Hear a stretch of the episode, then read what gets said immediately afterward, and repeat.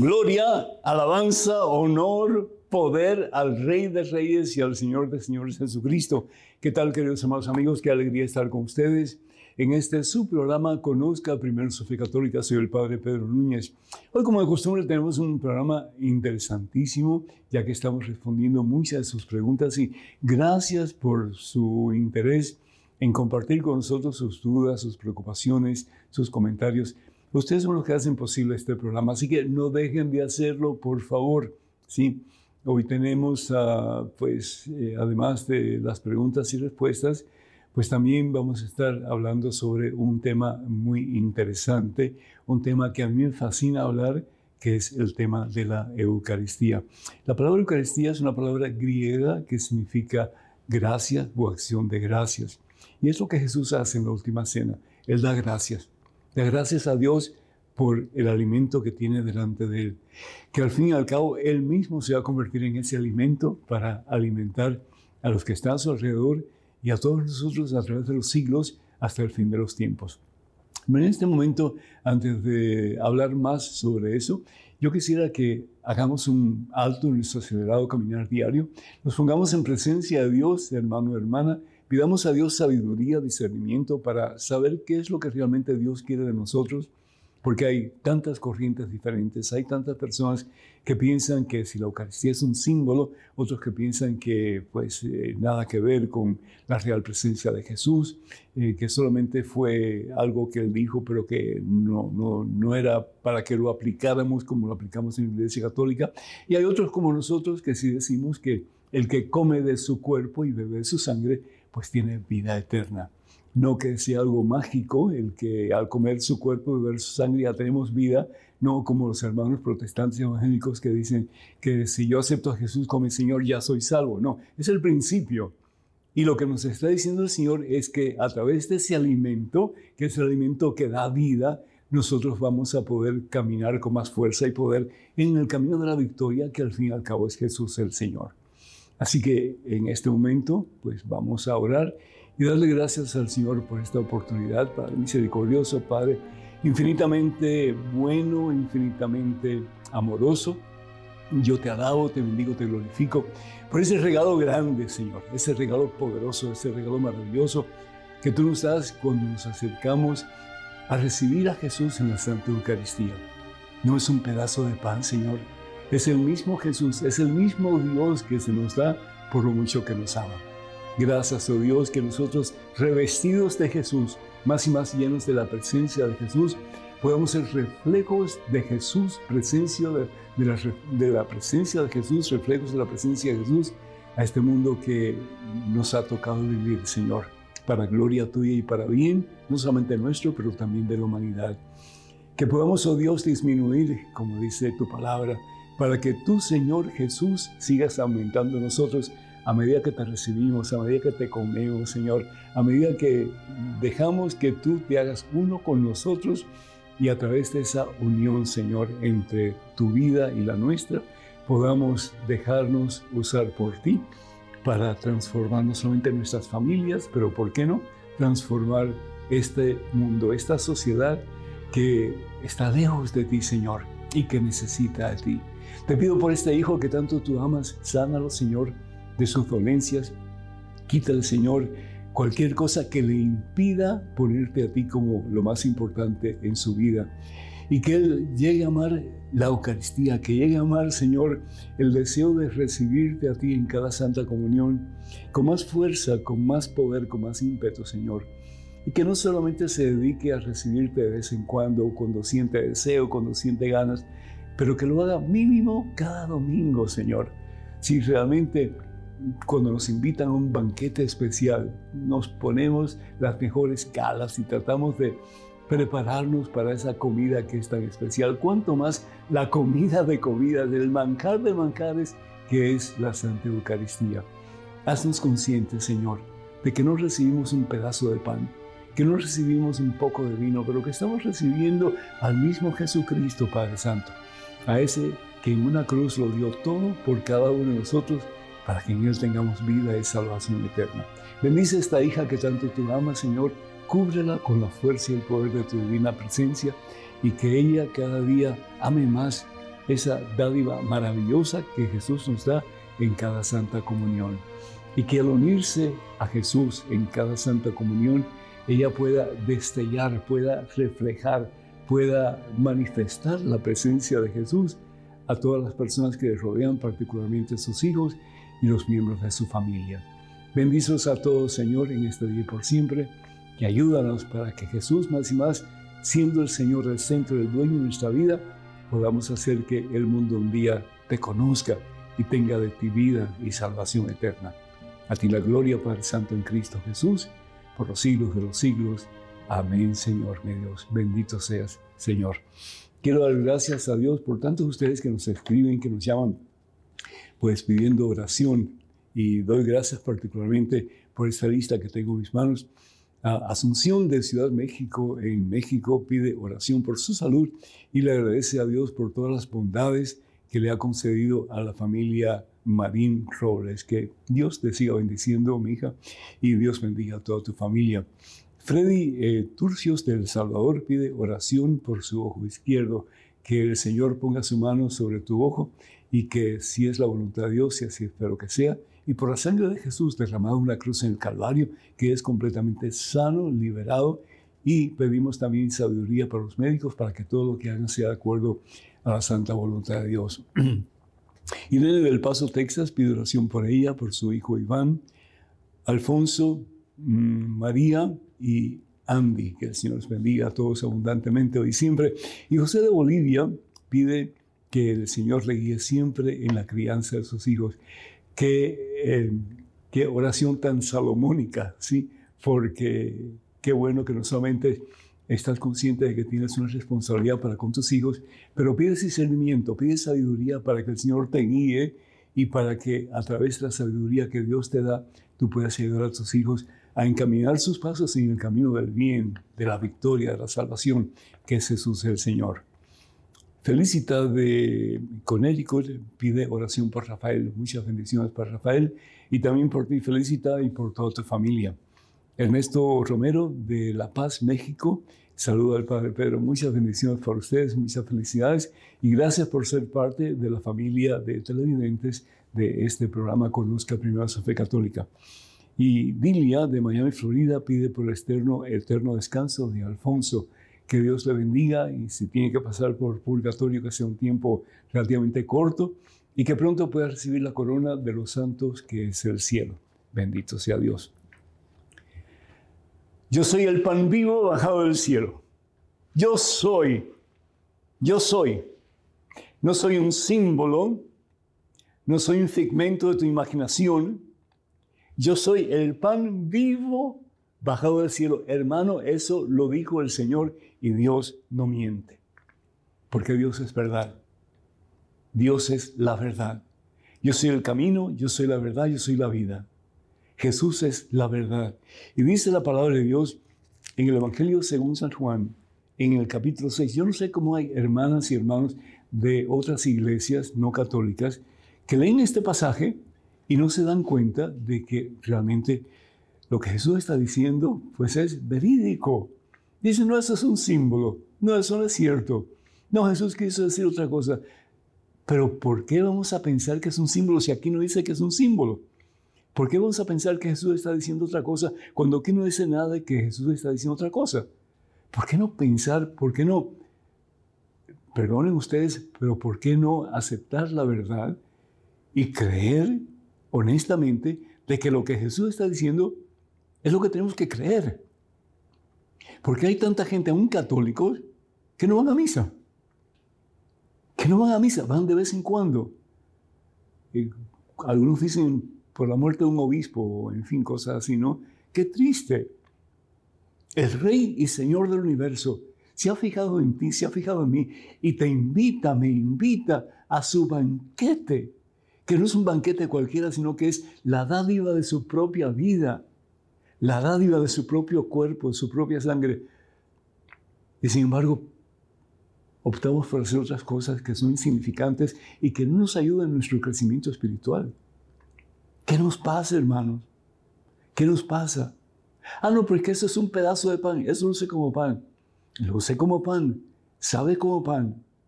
huele como pan, pero ya no es pan. Ha sucedido algo que se llama la transubstanciación, es decir, los incidentes, la forma de lucir de ese pan, luce como pan, pero realmente es el cuerpo de Cristo, es su cuerpo, su sangre, su humanidad, su divinidad, su alma, todo su ser está ahí. ¿Por qué? Porque para Dios no hay nada imposible.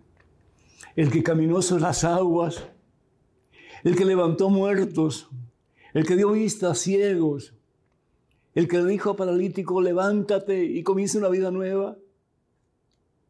Ese es el que tiene el poder y porque tiene el poder lo hace y porque lo hace, lo dice. Tiene poder para cambiar ese pedazo de pan en su propio cuerpo, en su propia sangre. Han habido suficientes milagros de la Eucaristía, comenzando con el del anciano, en que vemos que esa hostia se convirtió en un pedazo de carne, hermanos. Y no un pedazo de carne cualquiera, sino que un pedazo del corazón de un ser humano.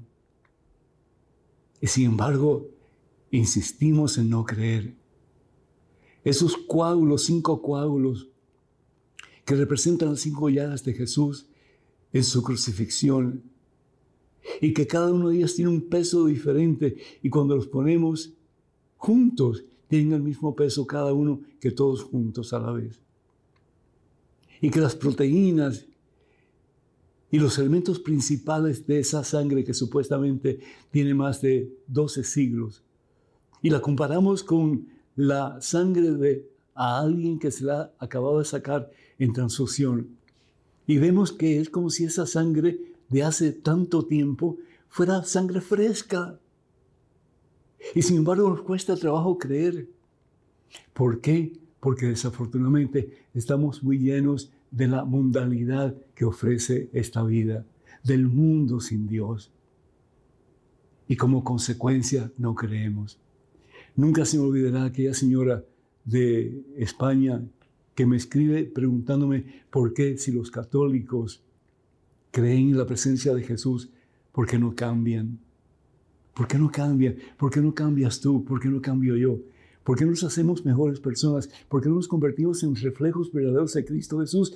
Particularmente cuando recibimos la Santa Comunión, cuando recibimos su carne, su cuerpo, cuando recibimos su sangre. Imagínate tú, hermano, tu cuerpo y el cuerpo de Dios se hacen uno en cada Santa Comunión y por tu sistema circulatorio comienza a circular la misma sangre de Dios. Por eso San Pablo podía decir, yo todo lo puedo en aquel que me fortalece. Todo lo puedo en Cristo que me fortalece. Porque si Dios está conmigo, ¿quién puede estar en mi contra? Nadie. Nadie. Pero el Señor Jesús bien va a decir en el Evangelio según San Mateo capítulo 19, ustedes tienen un corazón muy duro un corazón muy duro. Estamos materializados hasta la coronilla, hermano. Eso es lo que vale. Para el mundo de hoy, eso es lo que vale. ¿Cuánto dinero tengo? ¿Cuánta fama tengo? ¿Cuánto poder tengo? ¿Cuántas cosas tengo? Y sabes una cosa, hermano, hermana, nada de eso te va a salvar. El que salva es el que te quiere dar su vida porque te ama en cada santa comunión. Y ese es Jesús. Y el Señor Jesús dice, yo soy el pan de la vida. El ser humano necesita pan y necesita alimentarse físicamente para poder subsistir. Pero Jesús va mucho más allá y dice, yo soy el pan de la vida, la verdadera vida, la vida que no se acaba, la vida que es eterna, la vida que es para siempre, la vida que al tener esa vida nos da la fortaleza para echar a un lado tentación, dificultades, problemas, ansiedades y poder caminar en la victoria a los hijos de Dios. La vida que nos da Dios es el presente. Y el presente es un regalo de Dios. Y el regalo más auténtico, el regalo más hermoso, el regalo más poderoso, el regalo más grande, el regalo más maravilloso es el regalo de Jesús en la Santa Comunión, en la Santa Eucaristía. Es el banquete de banquetes, No es un algo lo que Dios nos da. Es un alguien que Dios nos da. Y ese alguien se llama Jesucristo. Que la próxima vez que tú recibas la Santa Comunión, estés consciente de que vas a recibir ese alguien. Ese alguien que tiene poder para limpiarte, ese alguien que tiene poder para transformarte, ese alguien que tiene poder para hacerte santo como Él es santo. A eso estamos llamados, a ser como Jesús, a vivir no solamente para Jesús, pero dejarnos usar por Jesús para cambiar las vidas de otros, comenzando con aquellos que están en nuestras familias. Constantemente, hermano, hermana, estoy oyendo personas que una y otra vez dicen, Padre, mis hijos andan mal. Padre, mis hijos me están decepcionando. Padre, yo no sé qué hacer con mis hijos, yo no sé qué hacer con mi esposo, con mi esposa, yo no sé qué hacer. Tú céntrate en Jesús. Tú busca como prioridad a Cristo Jesús, especialmente en la Santa Eucaristía. Ve a misa si es posible todos los días. Recíbelo. Y si no puedes ir todos los días, por lo menos ve y haz una visita al Santísimo. Ahí está Jesús en el sagrario, ahí está Jesús en el tabernáculo, ahí está Jesús esperándote con brazos abiertos para liberarte, para sanarte y para hacer de ti una persona nueva. Para que tú vayas entonces a hacer misión, sí, a hacer misión, a llevar a tu familia presencia de Dios, a llevar a tus vecinos presencia de Dios, a llevar al mundo presencia de Dios. Jesús continúa diciendo, yo soy el pan vivo que ha bajado del cielo. El que coma de este pan vivirá para siempre, para toda la eternidad.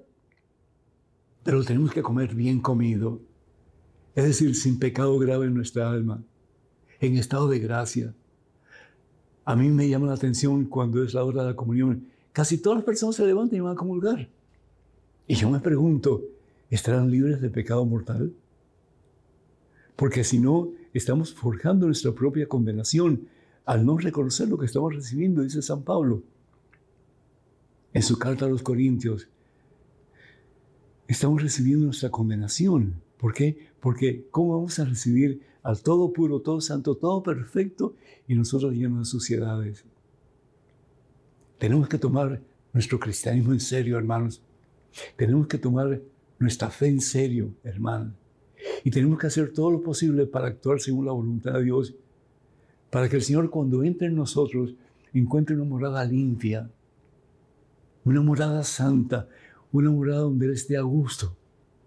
Y para eso nos da el sacramento de la reconciliación, que nos perdona nuestros pecados y nos da la oportunidad de recibirle, recibir el pan vivo bajado del cielo, que es Jesús, en una forma llena de gracia, para dejarnos transformar por Él, para en Él transformar la faz de la tierra. Mi carne es comida verdadera, dice el Señor. Evangelio según San Juan capítulo 6, versículos 55 y 56. Mi carne es comida verdadera, no es un símbolo, por amor de Dios.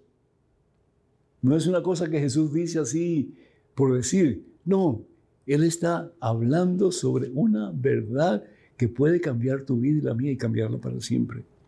Dice, mi sangre es bebida verdadera. El que come mi carne y bebe mi sangre permanece en mí y yo en él. Claro, cuando tú comes a Jesucristo, tu cuerpo y su cuerpo se unen. Y la sangre de Jesús fluye a través de ti para llenarte, para darte poder, autoridad sobre Satanás y sus secuaces, sobre este mundo que nos quiere apartar de Dios y llevarnos al mismo precipicio que es el infierno y poder caminar día a día de la mano de Jesús en la victoria del mismo Dios. A Cristo que vive gloria, honra y honor por los siglos de los siglos. Amén. No dejes de recibir a Jesús todas las veces que puedas en la Santa Comunión. Bendito sea Dios. Quiero, hermanas y hermanos, pues recordarles el número telefónico para que ustedes se comuniquen con nosotros. Es el 205-271-2924. 205-271-2924. Y si quieren escribirnos, por favor, háganlo. Cualquier pregunta, cualquier comentario que quieran hacer, padrepedro.ewtn.com. Padrepedro.ewtn.com. Vamos a pequeña pausa, regresamos en cuestión de momentos. Así que Hermanos, hermanos, por favor, no se vayan, quédense con nosotros.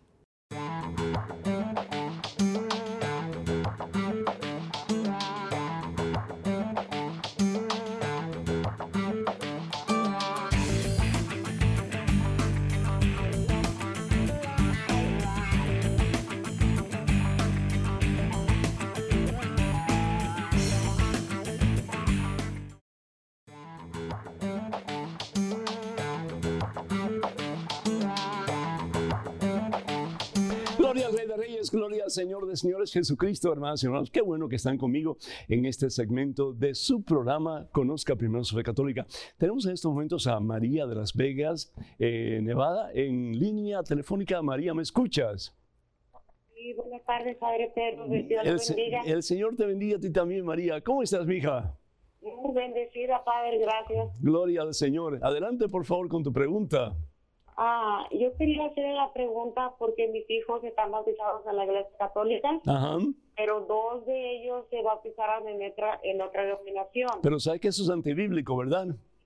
Sí. Yo ¿Lo saben pero ellos también? no- ellos, ellos, no, ellos no lo quieren entender y ellos dicen Bien. que la Pero Biblia... eh, hay que ir a la Biblia. ¿Qué dice la Biblia? Fíjate, dice la palabra de Dios en la carta de San Pablo a los Efesios, capítulo 4, versículo 5, y ojalá que ellos la puedan leer, porque están jugando con su propia salvación. Es decir, si ellos no conocieran la fe, pues está bueno, ¿verdad? Porque hay que buscar a Dios donde pues uno sienta que puede encontrarlo. Pero si uno tiene la ventaja de poder conocer a Dios y se va de la iglesia fundada por Jesús, es, es, ah, seria la cosa, ¿no es cierto? ¿Por qué? Porque no han tomado el tiempo para conocer su fe. Y por eso este programa se llama, pues, Conozca primero su fe católica. Pero dice la palabra de Dios, versículo 5, capítulo 4 de la carta de San Pablo a los Efesios. Un solo Señor, una sola fe, un solo bautismo. No hay más, María. Un solo bautismo, un solo Dios y Padre de todos, que está por encima de todo, lo penetra todo y está en todo. Un solo bautismo, una sola fe, un solo Dios. ¿Qué te parece? Bien. Está muy bien, Padre. Cuenta con mis oraciones, María. Mira, no, no, te, no te entristezcas. No, no, no pelees con ellos tampoco. Simplemente enséñales lo que dice la Biblia. Y si hay alguna otra pregunta, María, llámanos por favor y con todo gusto te vamos a ayudar. No, no queremos causar ningún tipo de problemas, ni queremos ah, eh, lastimar a nadie. Ese no es el propósito de este programa. El propósito de este programa es dar a conocer la verdad de acuerdo a lo que nosotros creemos que es la verdad, lo que dice la Biblia y lo que la Iglesia Católica enseña basada en el conocimiento de la Biblia. Y créeme que a veces cuando nos vamos de la iglesia no conocemos mucho la verdad, no conocemos mucho de Biblia y nos dejamos arrastrar por cualquier viento de doctrina. Y estamos desafortunadamente jugando con lo más importante de nuestra vida, que es nuestra propia salvación. Cuenta con mis oraciones. Que Dios te bendiga, María. Amén. En estos momentos tenemos un correo electrónico con una pregunta. Adelante, por favor. Padre Pedro, ¿qué significado tiene la palabra de Dios cuando dice, polvo eres y en polvo te convertirás? Bendiciones, Tito. Eh, muchísimas gracias, mi hijo, que Dios te bendiga. Pues lo que significa es eso. somos nada, no somos nada. A veces pensamos que somos Tarzán y no somos ni Chita. Es decir, sin Dios no somos absolutamente nada. Y desafortunadamente pensamos que no necesitamos de Dios para ser felices. Eso fue lo que pasó con nuestros primeros padres, Adán y Eva. Perdieron el paraíso, perdieron la felicidad que tenían, perdieron su relación con Dios y rompieron su relación el uno con el otro. Y de ahí la consecuencia de los hijos de nuestros primeros padres, Caín y Abel. Y la historia se repite, ¿no es cierto? Siempre hay uno que eh, trata de imponer su voluntad sobre el otro hasta el punto de usar violencia. ¿Y cuánta violencia no vemos en el mundo hoy día? cuánta matanza nos vemos en el mundo hoy día, cuántas guerras nos vemos en el mundo hoy día, cuántos actos terroristas nos vemos en el mundo hoy día. ¿Y por qué? Porque nos quieren sobrepasar nosotros o imponer su voluntad sobre nosotros. La palabra de Dios en el libro de Génesis, en el capítulo 3, versículo, versículo, vamos a ir al versículo 19, la palabra de Dios dice, porque tú eres polvo y en polvo te convertirás. Pero ¿por qué le dice Dios eso a Adán y Eva? Porque habían pecado, se habían apartado de Dios. y para que ellos reconocieran que sin Dios no son nada, no somos nada. La palabra de Dios también nos dice en Romanos capítulo 6, el versículo 23, nos dice que eh, la paga de o la consecuencia del pecado es siempre la muerte, es siempre la destrucción. Nos destruimos a nosotros mismos y destruimos a las personas muchas veces que más amamos en la vida, que son los miembros de nuestra familia. Eso fue lo que pasó con Adán y Eva. Sus hijos se destruyeron a consecuencia del pecado de estos primeros padres, Adán y Eva. Y la palabra de Dios también nos dice en el libro de Génesis, en el capítulo 1, en el versículo 27, que Dios nos crea imagen y semejanza suya. Dios nos invita, si bien es cierto que Dios nos habla de que somos polvo y nos convertiremos en polvo, es decir, porque somos nada. Somos hechos por Dios, somos hechura de Dios y vamos a regresar al polvo donde vinimos, que al fin y al cabo con la muerte. Pero Dios nos dice también que hemos sido creados imagen y semejanza suya. Y porque hemos sido creados imagen y semejanza suya, somos muy especiales para Él. Él nos tiene en el centro de su corazón. Somos la cúspide de la creación de Dios. No hay nada más hermoso en toda la creación de Dios que tú, que yo, que todos los seres humanos. ¿Por qué? Porque tenemos algo de Dios. Tenemos algo de Dios. Somos los hijos de Dios y principalmente a través del bautismo hemos sido incorporados en Cristo Jesús. Somos como células del cuerpo de Cristo Jesús. Y si Dios quiere algo para ti, para mí, por su inmenso amor, por su infinito amor, es que no nos destruyamos, es que no nos vayamos al infierno. Más bien, Él da a su único hijo, lo da todo. Y lo sigue dando todo en cada Santa Eucaristía. ¿Para qué? Para que tú y yo, con la vida de Dios en nosotros, podamos caminar en la victoria de los hijos de Dios y un día alcanzar la plena meta que Dios tiene para ti y para mí, que es la corona de los santos, que es el cielo. Sin Dios somos nada, pero con Dios somos todo y todo debemos de alcanzar. Que Dios te bendiga. Tenemos en estos momentos un correo electrónico, una pregunta. Adelante, por favor. Padre Pedro, si un hombre o una mujer ya han tenido relaciones sexuales, pueden ser sacerdotes, monjas o ya no. Saludos desde Guatemala. Anónima. Anónima, Dios te bendiga, pues una persona que ha eh, cometido cualquier tipo de pecado puede arrepentirse. La palabra de Dios, por ejemplo, nos habla en la carta de San Pablo a los Gálatas, el capítulo 5, versículo 19, y nos dice, es fácil reconocer lo que viene de la carne, es decir, lo que está en contraposición a la voluntad de Dios. Cuando San Pablo habla de la carne, la carne no es mala, porque la carne es creada por Dios.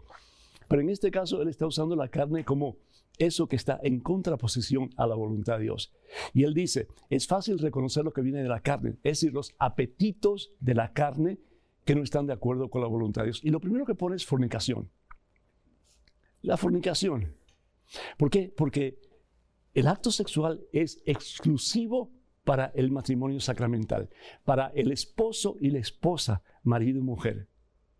La palabra de Dios en el libro de Génesis nos habla que al principio Dios los creó macho y hembra. ¿Y qué hizo Dios? Los bendijo. Los bendijo. Unió, es, unió esa eh, unidad entre ambos, bendiciéndola. Y eso es lo que Dios quiere hacer.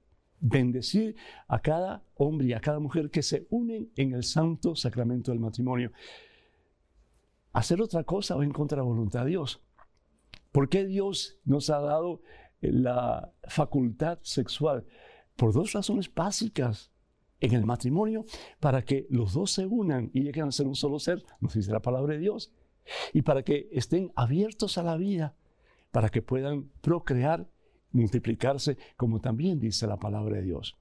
Ahora, una persona que ha cometido ese pecado o cualquier otro pecado, si de verdad se arrepiente, y como el Hijo pródigo regresa a los brazos de nuestro Padre Dios, a los brazos de Jesús, esa persona no solamente es perdonada, pero esa persona es sanada a través de la gracia santificante que se recibe en el sacramento de la reconciliación. Y esa persona puede comenzar una vida nueva. Así que si ese hombre, esa mujer, ese muchacho, esa muchacha siente el llamado al sacerdocio, a la vida religiosa, pues entonces, ¿por qué no tratar? ¿Por qué no tomar la decisión, verdad, de hacer lo que dice San Pablo? En su carta a los Romanos, capítulo 13, versículo 14, revestirnos de Cristo. Pero de verdad revestirnos de Cristo para que nosotros podamos entonces no solamente caminar en el camino de la santidad, pero ser ese espejo maravilloso, transparente, cristalino de la presencia de Jesús en nuestras vidas. Si algo necesita el mundo de hoy, hermanas y hermanos, seamos religiosos, seamos sacerdotes, monjas, seamos laicos comprometidos, necesitamos transparencia. Necesitamos transparencia. No solo basta decir yo soy cristiano, no solamente basta decir yo voy a misa, no solamente basta decir yo cumplo con los preceptos de la iglesia, con los preceptos de, de los diez mandamientos. No, es decir, vivir como Cristo. Por eso San Pablo nos dice en su carta a los Filipenses capítulo 2, versículo 4 y 5, tenga los mismos sentimientos, las mismas actitudes que tuvo Cristo Jesús. Por eso es muy difícil, claro. Pero si Dios está con nosotros y su amor nos impulsa, su Espíritu Santo nos guía, para Dios no es imposible. Luchemos, tratemos y veremos como que con Dios sí se puede, porque para Dios no hay imposibles. Tenemos en estos momentos un correo electrónico. Adelante con la pregunta, por favor. Padre Pedro, ¿por qué existe una especie de contradicción en el Antiguo Testamento?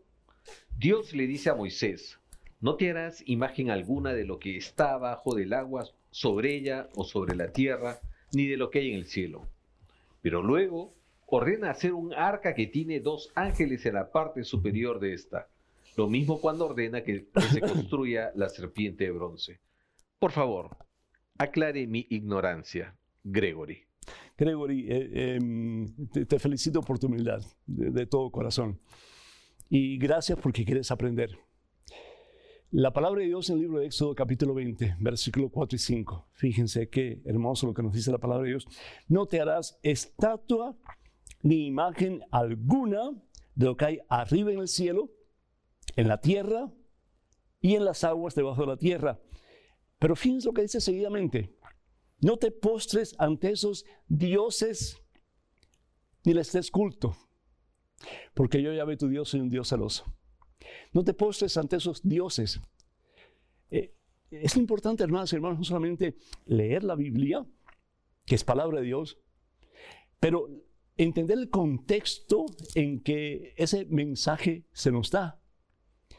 ¿Quiénes son los dioses o cuáles son los dioses de los cuales habla el Señor? ¿Son los dioses de Mesopotamia? ¿Son los dioses falsos de mm, Babilonia? ¿Son los dioses falsos que eran parte en alguna forma de la cultura hebrea en aquellos tiempos? Porque había como una especie de sincretismo religioso, es decir, una mezcolanza. Por una parte, los hebreos eh, comenzaron a creer que Dios era uno, pero por otra parte, ellos eran influenciados por religiones que tenían muchos dioses, adoraban muchos dioses y rendían pleitesía a muchos dioses. ¿Y qué es lo que el Señor les está diciendo a través de Moisés? Dios es uno solo. Adorarás al único verdadero Dios y de ahí no hay otro. Te postrarás ante el único verdadero Dios y ante ningún Dios falso te vas a postrar. Ya vencía el dios de la lluvia, el dios de los truenos, el dios de la fertilidad, etcétera, etcétera, etcétera, etcétera. ¿Por qué? Porque Dios es uno solo. Entonces tenemos que tener mucho cuidado, porque las imágenes que representan esos dioses falsos, y de ahí podemos hablar de la santería, por ejemplo, que es una religión, ¿verdad? Y hasta utilizan algunos de los santos católicos, es decir, de los héroes del catolicismo, de los héroes del cristianismo, para decir que son dioses, que son eh, poderes en sí. Ningún santo tiene poder. Ninguno. Y eso es teología católica de la buena. El único que tiene poder es Dios. El único que tiene poder es Jesucristo. Los santos son, los santos es decir, los héroes del cristianismo que han servido al Señor hasta las últimas consecuencias. Son instrumentos puros, es decir, limpios, transparentes en las manos de Dios. Y Dios los utiliza a ellos para que su gracia fluya a través de ellos a cada uno de nosotros. Pero el único que tiene poder es Dios. Como hemos dicho anteriormente, ni María Santísima tiene poder por sí misma. María es como la luna, dicen muchos teólogos. Ella simplemente recibe la luz del sol, que es Jesucristo, y la proyecta. Eso es todo. Ahora, si bien es cierto que esos dioses son falsos y Dios no quiere que tengamos dioses falsos, y muchas veces tenemos dioses falsos, ¿no es cierto? El dinero es un dios falso, el sexo fuera del matrimonio es un dios falso, el ansia de poder es un dios falso y tantos otros más. Sin embargo, la palabra de Dios nos habla en Éxodo capítulo 25, versículo 18, y nos habla de que Dios le exige, no le pide, le exige a Moisés que haga dos estatuas. Pero son de dos querubines, es decir, dos ángeles. Porque los ángeles apuntan hacia Dios. Los ángeles no se quedan en ellos, apuntan hacia Dios. María no se quiere quedar en ella. María apunta hacia Dios. Hagan todo lo que Él les mande. Números capítulo 21, versículos del 8 al 9. Cuando los judíos están siendo mordidos por serpientes venenosas en el desierto y están muriendo. Y Moisés, donde Dios le dice, mira, se está muriendo, ¿qué podemos hacer? Y Dios le dice, haz una serpiente, es decir, haz una estatua, una imagen de una serpiente y hazla de bronce y colócala sobre un palo. Todo el que mire esa serpiente no morirá. Es decir, un acto de fe un medio que Dios utiliza para que nosotros nos salvemos. Dios utiliza causas secundarias, medios, para que nosotros nos salvemos. Y qué bueno, porque hasta el día de hoy muchos hospitales y muchas consultas de médicos tienen un palo con una serpiente o serpientes que son en este caso símbolo de vida, porque los médicos están llamados también en nombre del Señor a dar vida, a ser instrumentos de vida, de bendición en el nombre del Señor para todos aquellos que están enfermos. Tenemos a Claribel de New Jersey, vía telefónica. Claribel, ¿me escuchas? Sí, buenas noches, Padre. ¿Cómo está? Dios lo bendiga y yo me bendiga a mí también a través de usted. Amén. Bendecida, bendecido, que Dios te bendiga, Claribel, a ti y a toda tu familia. ¿Cómo estás, Mica?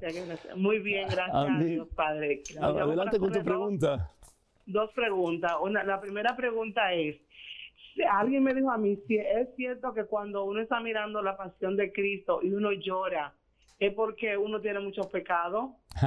y la próxima pregunta es, si es cierto que cuando uno tiene muchos problemas de salud, es porque uno está pagando en vida algo que uno ha hecho. Porque yo tengo muchos problemas de salud, pero yo no, yo no creo que he hecho tantas cosas malas para, para eso, pero esas son mis dos preguntas. Muchísimas gracias, mi Dios te bendice. Contestando a tu segunda pregunta, eh, si los problemas de salud son la consecuencia de nuestros múltiples pecados, eh, no siempre, no siempre. Es decir, eh, el cuerpo del ser humano está abatido, sí, a consecuencia de los pecados, no solamente los nuestros, pero los pecados del ambiente y los pecados de nuestros ancestros. Eh, el pecado entra en el ser humano a través de tres vías, la ancestral, la ambiental y la personal. Y eso afecta definitivamente. Pero también eh, tenemos que ver la estructura genética de cada cual y darnos cuenta de que somos débiles. Y unas personas son más débiles que otras. Y eso pues a consecuencia de líneas ancestrales que eh, pues nos han afectado y nos han desafortunadamente hecho personas un poco más débiles.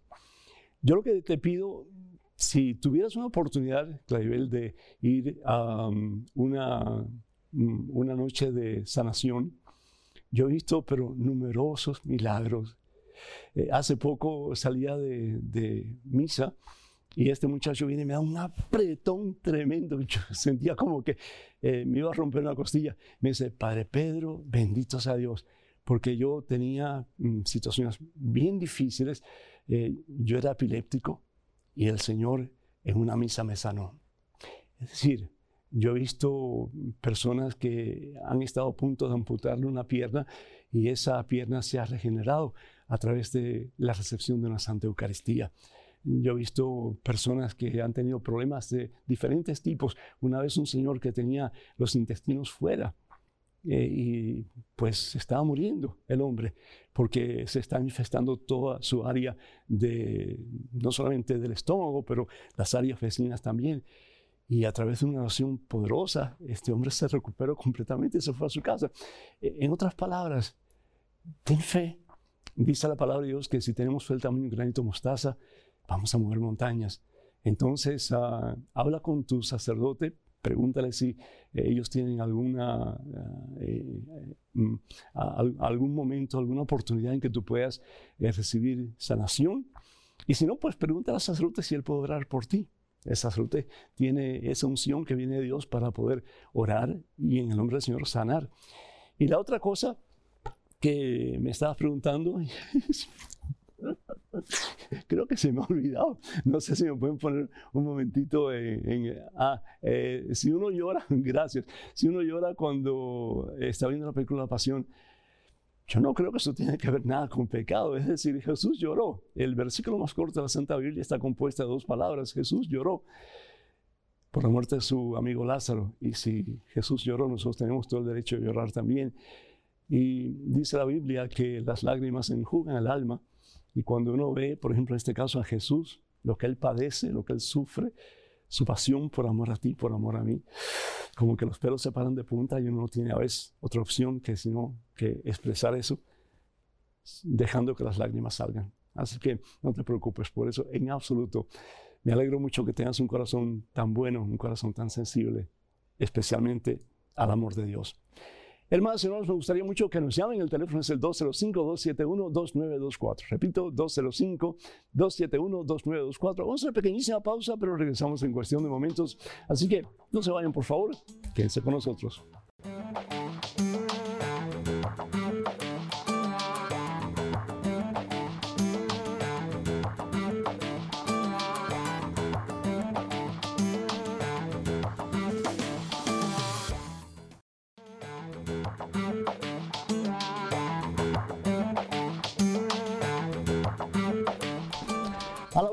Exaltado sea el nombre de Cristo Jesús. Gracias, Señor, por amarnos tanto. Gracias, Señor, porque tu amor nunca cesa. ¿Qué tal, queridos hermanos y amigos? Y es un gusto estar con ustedes en este su segmento de este su programa Conozca Primero su Fe Católica. Soy el Padre Pedro Núñez. En estos momentos tenemos una llamada telefónica, así que adelante, por favor, con quien hablamos. No tenemos un correo electrónico, así que vamos al correo electrónico. Adelante, por favor. Padre Pedro, quiero saber si yo, como católica, puedo asistir a una boda de otra denominación con un pastor. Es la hija de mi primo. Dios y María lo bendigan grandemente. Nitza, desde Puerto Rico. Nitza, Dios te bendice y qué, buena tu pregunta, qué, qué acertada. Primero que todo, la iglesia dice que si los dos contrayentes son de otra denominación no católica, pues sí puede decir, porque al fin y al cabo el propósito de una persona que va a una boda eh, no es solamente para comer y para bailar, es decir, es para ser testigo de ese compromiso entre esas dos personas, entre ellos y delante de Dios. Entonces, si todo lo que ellos saben, conocen, es lo que han aprendido en su iglesia, no hay ningún problema que tú vayas y que participes de ese gozo de esa pareja. Ahora, si uno de los dos contrayentes es bautizado católico, entonces la iglesia espera de que al menos el católico o el que es bautizado católico pida una dispensa al obispo para poder contraer matrimonio fuera de la iglesia católica. Cuando hablamos de contraer matrimonio fuera de la iglesia católica, estamos hablando de contraer matrimonio fuera de la comunión a la que él o ella pertenece. La comunión en este caso es el ser integrado o estar integrado a la iglesia en la cual fue bautizado, que es la iglesia católica.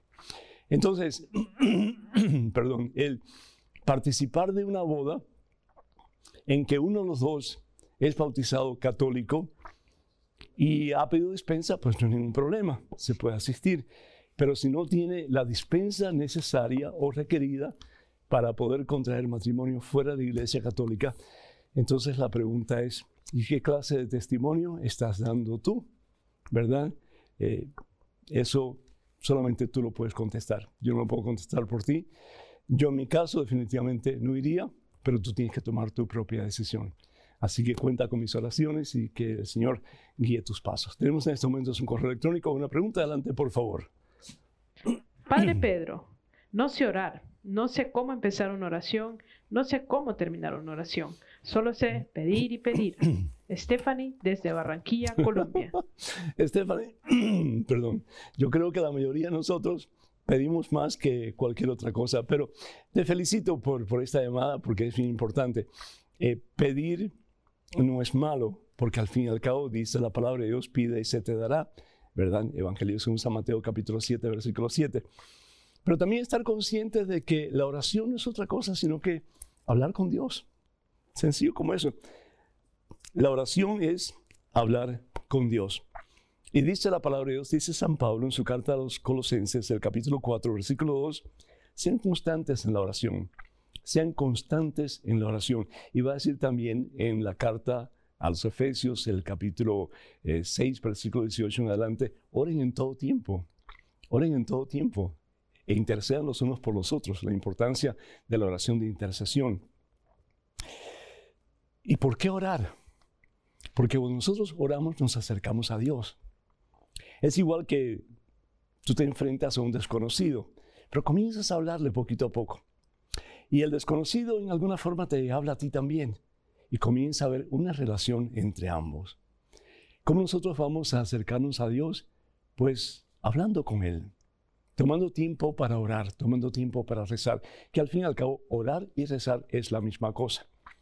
Y si no me creen a mí, pues vayan al Evangelio según San Mateo en el capítulo 5, en que el Señor habla de la importancia de orar y habla de orar y rezar. Y el capítulo 6 también, que es parte de lo que conocemos como el Sermón de la Montaña o las Bienaventuranzas. El caso es que si tú no sabes cómo comenzar una oración o terminar una oración, ¿por qué no le pides al sacerdote de tu parroquia que te dé eh, algunas oraciones que ya han sido dadas? Por ejemplo, la oración por excelencia que Jesús le dio a sus apóstoles, que es el Padre Nuestro, y que lo encuentras también en el Evangelio según San Mateo en el capítulo 6. Si nosotros vamos un momentito al Evangelio según San Mateo capítulo 6, vamos a ver que el Señor les da a ellos una oración cuando ellos le piden que les enseñe a orar. Y el Señor les dice, ustedes recen así. Y comienza, Padre nuestro que estás en el cielo, etc. Pero que tomes tiempo, despacito, para eh, saborear cada palabra que sale de tu boca. El Dios de Salmaría es otra oración que es muy hermosa y que es bíblica. La primera parte, totalmente bíblica. La segunda parte fue compuesta por la iglesia. O si no, pues puedes leer un pasaje de la Biblia. Eh, ah, lees el pasaje, yo te aconsejo del Nuevo Testamento, algunas de las cartas de Pablo, eh, y lo lees dos veces. La primera es para la mente es decir, para información, la segunda para el corazón, ¿qué te dice el Señor a ti a través de ese pasaje? Y después pedir al Señor la fuerza para poder poner en práctica lo que Dios te ha dicho. Das gracias a Dios y ya terminas la oración. Sencillo como eso. Que Dios te diga y cuenta con estas oraciones.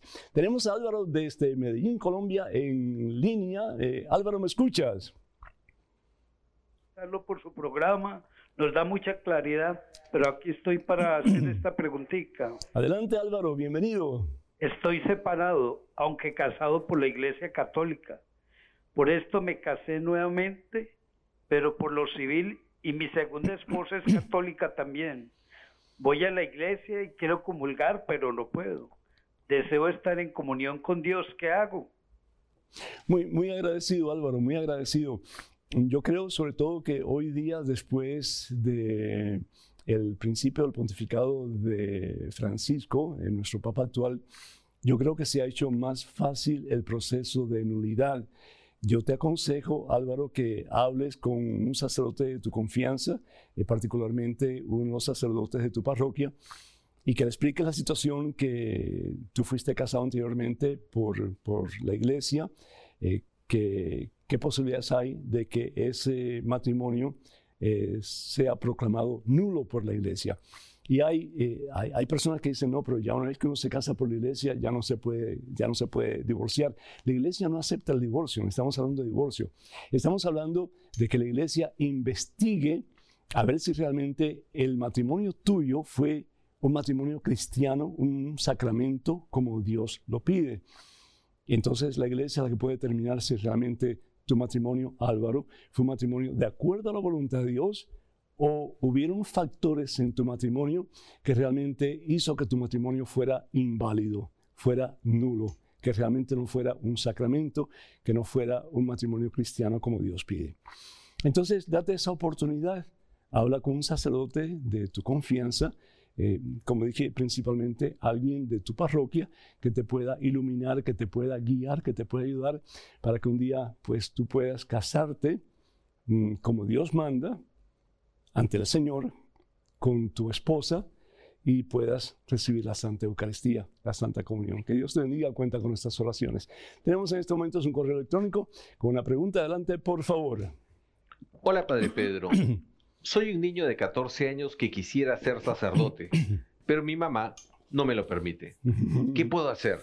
Gracias. Alexander de Puerto Rico. Alexander, que Dios te bendiga. Alexander, pues comparto, comparto tu, tu deseo y también tu preocupación, porque yo también pasé por lo mismo. Hubo un tiempo en mi vida en que yo sentía ese deseo de entregar mi vida al Señor, ya después que lo había conocido, que había tenido ese encuentro con Jesús, estando yo en la universidad.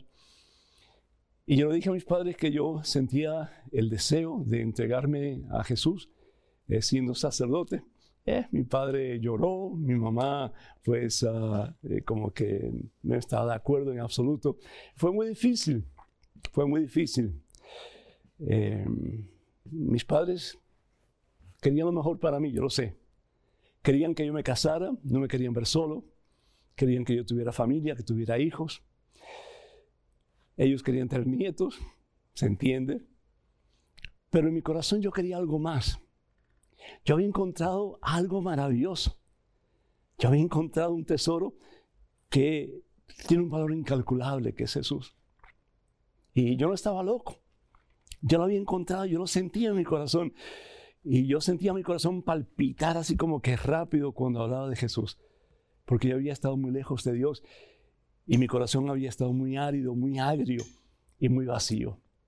Entonces ese encuentro como que cambió mi vida drásticamente. Yo no quería perder eso. Y más y más el deseo de servirle, de en alguna forma devolverle a Él, aunque en formas mínimas, pequeñísimas, ese amor que Él me había dado a mí y que me seguía dando.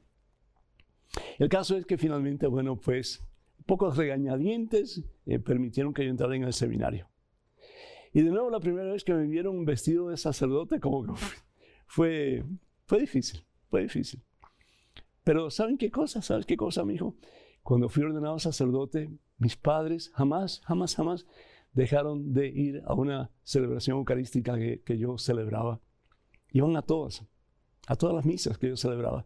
Y yo decía, papá, y no te aburres, no te cansas de, de oírme siempre a mí, de, de verme siempre a mí.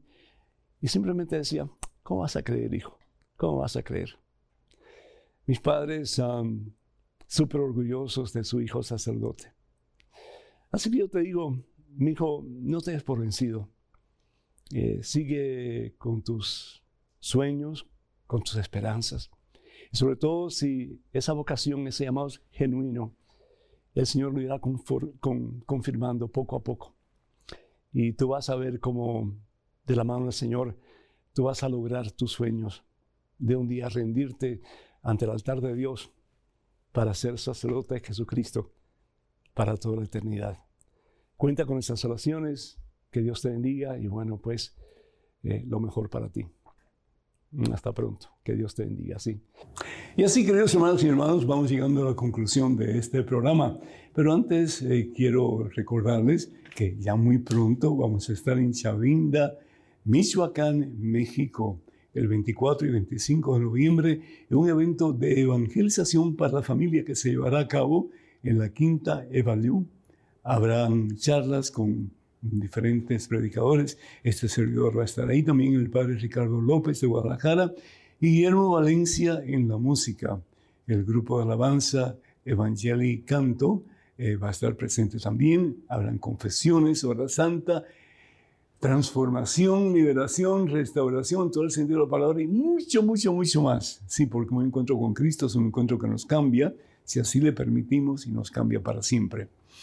Para más información sobre este maravilloso evento, por favor comuníquense con la parroquia Nuestra Señora de Guadalupe al número telefónico 383 544-0580. Repito, 383-544-58, perdón, 0580.